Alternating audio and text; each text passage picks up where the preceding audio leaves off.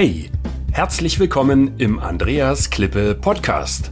Mein Ziel ist es, Unternehmen mit technischen, erklärungsbedürftigen Produkten zu mehr Anerkennung durch den Kunden zu verhelfen und damit zu mehr Aufträgen ohne Rabattschlachten, damit sich wieder Klasse gegen Masse durchsetzt. Die Erfahrungen, die ich mit meinem Unternehmen für Hochwasserschutz in vielen Ländern sammeln konnte, reiche ich gerne weiter. Zum Beispiel wie hier in einem Podcast. Politiker tun nichts für den Mittelstand, Wahrheit oder Lüge. Und was schon immer mal gesagt werden musste, und das möchte ich heute tun. Ja, wie sieht das dann eigentlich aus, wenn Politiker im Ausland unterwegs sind? Und äh, ich habe geschrieben, da öffnen sich Türen, die sonst verschlossen bleiben und äh, so kann man Geschäfte initiieren, aber mal Hand aufs Herz. Gemeinhin heißt es doch immer, Politiker tun nichts und äh, die haben einen schönen Tag und äh, machen tolle Auslandsreisen, das kostet alles viel Geld und dann kommt nichts bei raus und die machen sich einen schönen Lenz und ja, die Frage ist, stimmt das so? Also ich war bei so vielen Auslandsreisen mit dabei und da möchte ich einfach mal kurz ein bisschen darüber erzählen, ähm, tun die Politiker nur was für den Mittelstand, für die Industrie, für das Handwerk und äh, wie sieht das aus? Also ich erinnere mich, ich habe hier, das raschelt so ein bisschen, ich habe hier mal die, die alte Broschüren mitgebracht, die es bei den Delegationsreisen gibt. Und ähm, ich war, wo ist denn hier die erste? Ich war 2008 war ich mit dem hessischen Ministerpräsidenten Roland Koch in Vietnam gewesen. Und äh, da gibt's immer so schöne Broschüren von den deutschen Ministerien. Also das ist ganz toll. Das machen andere Länder nicht unbedingt. Ähm, also ist wirklich gut gemacht und äh, da war ich mit Roland Koch, der, der, der langjährige hessische Ministerpräsident und einer hochrangigen äh, Delegation bestehend aus dem Staatssekretär und den ganzen Vertretern äh, der, der Landtagspräsident und den Vertretern äh, der politischen Parteien im Parlament und äh, anderen ähm, ähm, Unternehmern, ähm, äh, Unternehmern und natürlich auch einer äh, Journalistenschar in Vietnam gewesen. Und ich, ich weiß nicht, das war meine erste Reise und ich war ganz aufgeregt. Äh, und ich war ja so ein, ein Nobody auf diesem Parkett. Und es war für mich sehr erstaunlich, wie nah man den ähm, Damen und Herren kommen konnte und wie, wie locker man sich unterhalten konnte. Aber was ich gelernt habe auch ist, da war ein, ein äh, straffes Programm dahinter. Also mein lieber Herr Gesangsverein, da war nichts mit lange ausschlafen und mal ausgedehnt frühstücken und abends nochmal in den Nachtclub gehen. Ich meine, das konnte man trotzdem tun, aber man musste frühmorgens wieder fit sein und das ist natürlich dann schon ziemlich schwierig, äh, wenn man da nicht zum Schlafen kommt. Also ähm, da muss ich sagen, Hut ab, das war eine unheimliche Arbeitsleistung, sehr, sehr interessante Gespräche und äh, äh hat mich, das hat mich sehr, äh, sehr beeindruckt dort. Wir waren in ähm, in Hanoi und in äh, Ho Chi Minh City gewesen, wenn ich mich recht erinnere, bei der. Oder war das die andere? Ich, da, da weiß ich jetzt gar nicht mehr so genau. Ich war danach noch mit dem stellvertretenden Ministerpräsidenten und Justizminister Jörg Uwe Hahn, der war ähm, auch in Vietnam, der war seinerzeit Minister für Justiz, Integration und Europa. Ähm, toller, toller Titel. Und ähm, ich muss mal sehen, wo ich die, wo ich die Broschüre habe. Die habe ich eben gerade hier noch zur Hand gehabt. Ähm, und das war insofern, ja, hier ist es, genau. Äh, Staatsminister, stellvertretender Ministerpräsident, der Jörg Uwe Hahn. Ich habe ihn als eine ausgesprochen angenehme Person kennengelernt, äh, hat sehr aufmerksam zugehört, war immer freundlich gewesen. Ähm, das muss ich sagen. Also überhaupt nicht, was man so immer sagt von den Politikern, nicht. Also ähm, ich kann da nur Gutes drüber berichten und äh, da auch war ein ein erhebliches Programm angeschlossen. Das war so eine Doppel, Doppelreise, weil gleichzeitig gab es noch eine Delegation vom Hessischen Ministerium für Wirtschaft, Verkehr und Landesentwicklung unter der Leitung vom Staatssekretär Steffen Säbisch. Ähm, auch ein sehr äh, integrer Mann, der eine Paralleldelegation hatte. Das hat sich dann hinterher so ein bisschen aufgeteilt in zwei, in zwei Gruppen. Und ähm, äußerst interessant und äh, natürlich dabei auch immer eine äh, hochrangige Wirtschaftsdelegation. Also äh, natürlich auch Präsidenten der Handelskammer beispielsweise dabei, hier aus Gießen. Ähm, äh, ich blätter jetzt hier mal durch. Ähm, äh, und äh, ach, hier bin ich ja. Guck mal an. Das ist ja ein Foto. Da habe ich noch mehr Haare gehabt zu der Zeit. Guck mal einer an. Wirklich interessant. Und ähm, ja, da Mitglied der im, im Gremium der Chefredakteure und äh, Mitglied des Hessischen Technologieverbandes, staatlicher Vertreter für Umweltschutz, äh, Professor Geht und äh, stellvertretender ähm, Referatsleiter Außenwirtschaft, dann ein Winzer war dabei gewesen, ein Geschäftsführer einer Maschinenbaufirma, äh, internationales Marketing und, und, und, und, und. Also kurzum, eine sehr illustre Schar und man kann dort ähm, natürlich erstmal diese Eindrücke aus dem Ausland mitnehmen, gleichzeitig in den Politikalltag reinriechen und äh, auch diese Querkontakte zur Wirtschaft natürlich ähm, entwickeln und weiter ausbauen. Ähm, interessant ist bei solchen Delegationsreisen immer, dass es äh, praktisch zwei Programme gibt. Einmal das politische Programm. Dort werden dann äh, Partnerschaftsabkommen unterschrieben, ähm, Zusammenarbeitung, äh, Zusammenarbeitung äh, wird, wird paraffiert. Und dann gibt es natürlich auch noch den Wirtschaftspart, der ist, äh, der läuft separat. Ähm, manchmal verbindet sich das mit dem politischen Part, wenn es zum Beispiel um große Projekte geht, äh, beispielsweise den Bau ähm, eines, eines neuen Kongresscenters, den ein deutsches Architekturunternehmen gewonnen hat äh, und dann wird der Vertrag dort unterschrieben. Ähm, jetzt ist es natürlich so und ich glaube, das sollte uns Unternehmern ja äh, soweit bekannt sein. Ähm, und wer dort im technischen Vertrieb unterwegs ist, ähm, diese Sachen sind ja alle langfristig vorbereitet. Das ist ja nicht so, dass dann da einer anfängt zu arbeiten. Das ist alles druckfertig gemacht und ähm, dann, dann geht's halt nur noch so ein bisschen um den Show-Effekt. Aber auch der muss sein und das Ganze gibt dem Ganzen dann einen richtigen Rahmen. Und insofern ist die Politik da sehr, sehr unterstützend tätig, weil man genau diesen Rahmen bekommt. Also ähm, ich erinnere mich, äh, ich war ähm, mit dem äh, Vizekanzler der Bundesrepublik Deutschland und dem gleichzeitigen Wirtschaftsminister, äh, das war im Jahr 2012 äh, in, der, äh, in, in einem Kabinett äh, von Angela Merkel, dem amtierenden FDP-Chef Dr. Philipp Rösler in Vietnam und in Thailand. Und das Thema war Hochwasserschutz und ich bin ihm Dr. Rösler bis heute unendlich dankbar, dass er mich mitgenommen hat und dass ich in dieser wirklich hochrangigen Delegation dabei sein durfte. Und ich habe ihn als einen so angenehmen Menschen äh, ähm, kennengelernt, äh, der sich Zeit genommen hat und der völlig äh, unprätentiös war und, und, und den man sofort immer zu jeder Zeit ansprechen konnte. Was mich sehr beeindruckt hat, war, dass wir bis nachts um eins auf der Dachterrasse in Hanoi im Hotel ein Bier getrunken haben und am nächsten Morgen, um, ich weiß nicht, wann es losging, ich, ähm, um 6 Uhr, glaube ich, war Frühstück und, um 7 Uhr war Abfahrt oder 6.45 Uhr. Und da war der um 5 Uhr schon zum Joggen unterwegs. Also, meine Herren, äh, das ist ein Programm, ähm, das hätte ich mir ja nicht mal zugetraut, als ich noch 20 Jahre jünger war. Also, allen Respekt. Und ähm, das fängt normalerweise dann so an, dass man beim Frühstück zusammen ist. Und wenn das eine hochrangige Delegation ist, wie das zum Beispiel beim Vizekanzler der Bundesrepublik Deutschland ist, ich war dann auch mit der Regierungsmaschine unterwegs, mit dem großen Airbus, ähm, dann sind ja da auch sicherheitsrelevante Themen, die, an, äh, die natürlich beachtet werden müssen. Und äh, da heißt es dann wirklich um, ähm, ich glaube, um, um, um, wann war denn das? Ey? Um 5.45 Uhr oder um 6 Uhr musste man sein Gepäck abgeben. Das heißt, das gesamte Gepäck musste abgegeben sein und man äh, war dann beim Frühstück um 6.15 Uhr. Und da hat dann der äh, Vertreter der Handelskammer ähm, äh, ein kurzes Briefing gegeben und ähm, meistens noch zusammen mit dem Vertreter natürlich der, der Botschafter, der Botschafter entsprechend war dabei. Und äh, man hat dann gefrühstückt und irgendwann um 7.15 Uhr oder 7 Uhr ging es dann im Sauseschritt los. Und ähm, da ist dann wirklich Krawattenwechsel im Flur beim Laufen beim Minister angesagt und dann geht man raus in die Limousine und dann geht das im Konvoi einmal durch die ganze Stadt und da ist mir Angst und Bange geworden. Ich kann mich noch gut erinnern, in, in Vietnam hat man die, ähm, das war in, war das in Hanoi oder in Ho Chi Minh City? Ich glaube, das war in, äh, war in Hanoi gewesen. Äh, dort hat man die, äh, hat man die Straßen abgesperrt und dann fuhr dieser Konvoi also gefühlt mit 100 Sachen durch die Innenstadt, wenn nicht sogar schneller. Und ähm, das Ministerauto war das erste und das war schon etwas weg gewesen. Und ich hatte das Glück, ja, wie man es nimmt, und saß im zweiten Wagen, das waren so Mercedes-Vans äh, gewesen, und saß auf dem Beifahrersitz. Und äh, die Leute standen links und rechts und haben Fähnchen geschwungen und gewunken. Und dann habe ich natürlich auch gewunken, weil man winkt ja zurück und ist freundlich. Also ich habe mich so einen ganz kurzen Augenblick wichtig gefühlt. Nee, es hat einfach Spaß gemacht. Ne? Spaß beiseite.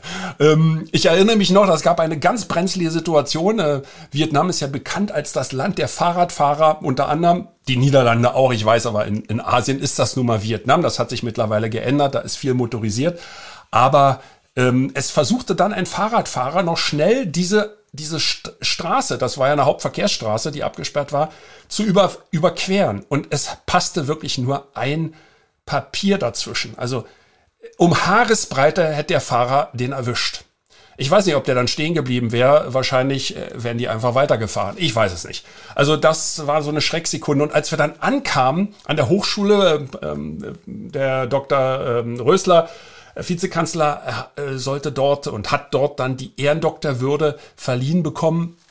Ähm, da standen, ich glaube, so gefühlte 100 Meter oder 150 Meter. Das war unendlich lang die, ähm, die Angestellten und, und Studierenden Spalier in Landestracht links und rechts und haben permanent im Rhythmus geklatscht.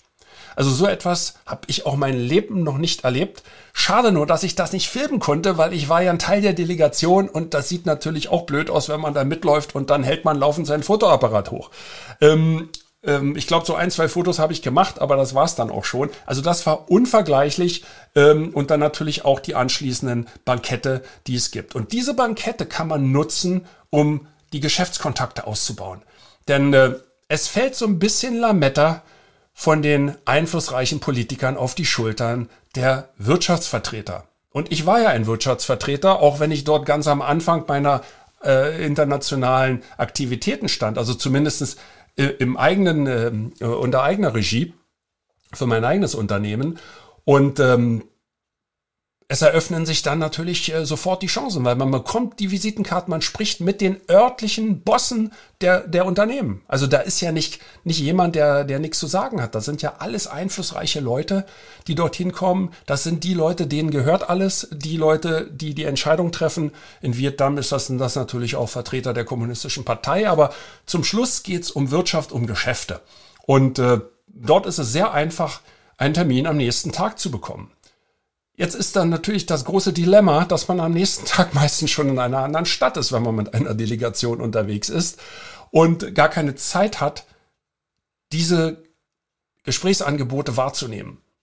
Also ähm, ein Tipp wäre noch äh, wirklich äh, wirklich ähm, äh, sich da mehr Zeit zu nehmen und entsprechend äh, besser darauf vorbereiten. Aber das will ich dann in der nächsten Folge erzählen, sonst wird das hier heute zu lang, denke ich mal. Ähm, äh, Fazit auf jeden Fall ist, es gibt roten Teppich, es gibt Staatsempfänge, es gibt VIPs, relevante Wirtschaftsbosse und man kommt sehr leicht an Termine und äh, die gilt es nachzuverfolgen. Und äh, vielleicht ein Tipp ähm, für alle Zuhörerinnen und Zuhörer, wenn Sie das interessiert, setzen Sie sich doch einfach mal in Verbindung mit Ihrem äh, Wirtschaftsministerium, Landwirtschaftsministerium, Außenministerium, gut, das ist jetzt äh, auf, auf nationaler Ebene, Entwicklungshilfeministerium, Forschungs- und Schulministerium und was es da sonst noch alles gibt. Ähm, Ernährung sicherlich, ach, das gehört zum Landwirtschaftsministerium. Das wechselt ja auch immer so ein bisschen. Ja, also in jedem Bundesland ist das unterschiedlich. Ähm, einfach mal ansprechen, Kontakt aufnehmen und Interesse bekunden. Äh, da muss man sich ein bisschen durchtelefonieren. Hilfreich ist auch die Geschäftsführung der äh, Handelskammern, beispielsweise Dr. Ratzinger bei der äh, IHK in Frankfurt am Main. Ähm, der ist, er ist Geschäftsführer vom, ähm, ähm, von der IHK, wie heißt das dort? Geschäftsbereich, glaube ich, international. Und die Leute, die sagen einem dann, wo man da hingehen muss. Aber man kann auch einfach mal anrufen im Wirtschaftsministerium. Das ist ja das Gute. In Deutschland nimmt dann noch jemand, noch, muss ich sagen, den Hörer ab. Auf den Philippinen zum Beispiel oder in Vietnam sieht das anders aus oder in Thailand, da braucht man gar nicht anrufen. Das führt zu gar nichts. Aber hier lohnt sich das und äh, wenn ich hier so durch meine Broschüren gucke, da sind schöne Erinnerungen. Ich muss sagen, ähm, die Politiker haben mir sehr geholfen und äh, ich sagte eingangs, der Vizekanzler Dr. Rösler, dem bin ich immer noch dankbar. Durch ihn hatte ich eigentlich die entscheidende, äh, ja, den, die entscheidende Eingebung und äh, bin zu der Überzeugung gelangt, wenn ich Hochwasserschutz machen möchte in Asien, dann muss ich das in Asien für Asien machen. Das geht nicht aus Deutschland. Und das war die Entscheidung, dort ähm, im Jahr 2012 ein eigenes Unternehmen zu gründen, das ich ja dann auch gemacht habe äh, mit, mit zwei Partnern, mit dem Rainer Stepanik und äh, Maria Fatima Usi auf den Philippinen, ähm, meiner äh, Vizechefin, äh, die dafür sorgt, dass der Laden läuft, wenn ich nicht dort bin. Und ähm, ja, Januar 2014 haben wir die Betriebserlaubnis erhalten in einer der größten oder in der größten Wirtschaftszone in Südostasien, in Clark, Pampanga. Das ist so 80 Kilometer nördlich von ähm, Manila. Ja, ähm, insofern äh, war das sehr gut und ähm, man sollte sich vielleicht noch abschließend ein Tipp. Man sollte nicht denken, wenn man dort zu einer Konferenz geht und äh, sogar die Möglichkeit hat zu sprechen, was bei den politischen Delegationen oft nicht der Fall ist. Das sind dann sehr wenige ausgewählte Leute, die dann vielleicht große Projekte haben, aber man will ja die die, die, die äh, Gastgeber dann auch nicht langweilen mit langen Vorträgen. Ich meine, das will ja auch alles keiner hören. Also das, äh, das obliegt dann natürlich den, äh, den Repräsentanten der politischen Systeme, ähm, dort die Grußworte auszutauschen, Botschafter natürlich. Und äh, ähm, als, als äh, Vertreter der Wirtschaft ähm, hat man die Möglichkeit, vielleicht in Arbeitsgruppen miteinander zu sprechen. Und vielleicht kann man dort auch dann vortragen. Das ist dann nicht beim Abendempfang, aber in den kleineren Zirkeln, in den kleineren Umgebungen. Und dann sollte man nicht denken, das meine ich jetzt ganz ernst, dass man durch einen 20-minütigen oder 15-minütigen Vortrag die Leute dazu bringt, hinterher einen Vertrag zu unterschreiben. Ich habe das selber erlebt in unzähligen Delegationen, wo Vertreter der Wirtschaft nach Südostasien kamen und äh, geglaubt haben, mit einem Vortrag über ein Produkt, das ja über alle Maßen brillant ist, gedacht haben, das reicht jetzt. Also damit kann man heute niemand mehr hinterm Ofen vorlocken. Ähm, das war vielleicht zu Zeiten, als man mit Glasperlen bezahlt hat, äh, noch gang und gäbe, aber äh, das ist längst vorbei.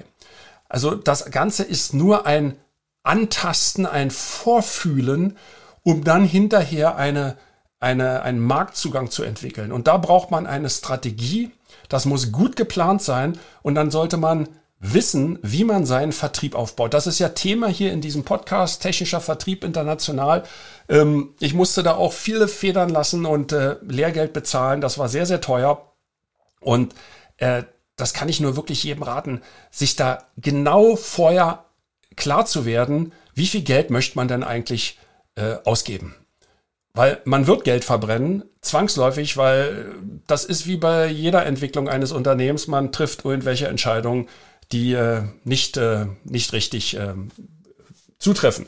Ähm, wie Henry Ford manchmal sagte, er sagte, ich gebe 100% äh, für Werbung aus. Ich weiß, 50% sind zum Fenster rausgeworfen. Ich weiß aber nicht, welche dieser 50% es sind. Oder so ähnlich. Und äh, genauso verhält sich das hier auch. Wenn man dieses Interesse hat, kann man aus zwei Gründen teilnehmen an solchen Delegationsreisen mit Politikern. Zum einen, um einfach mal über den Tellerrand zu schauen und zu, scha zu gucken, wie funktioniert das da alles im Ausland. Äh, in meinem Fall waren das ja Reisen nach, äh, nach, nach Asien.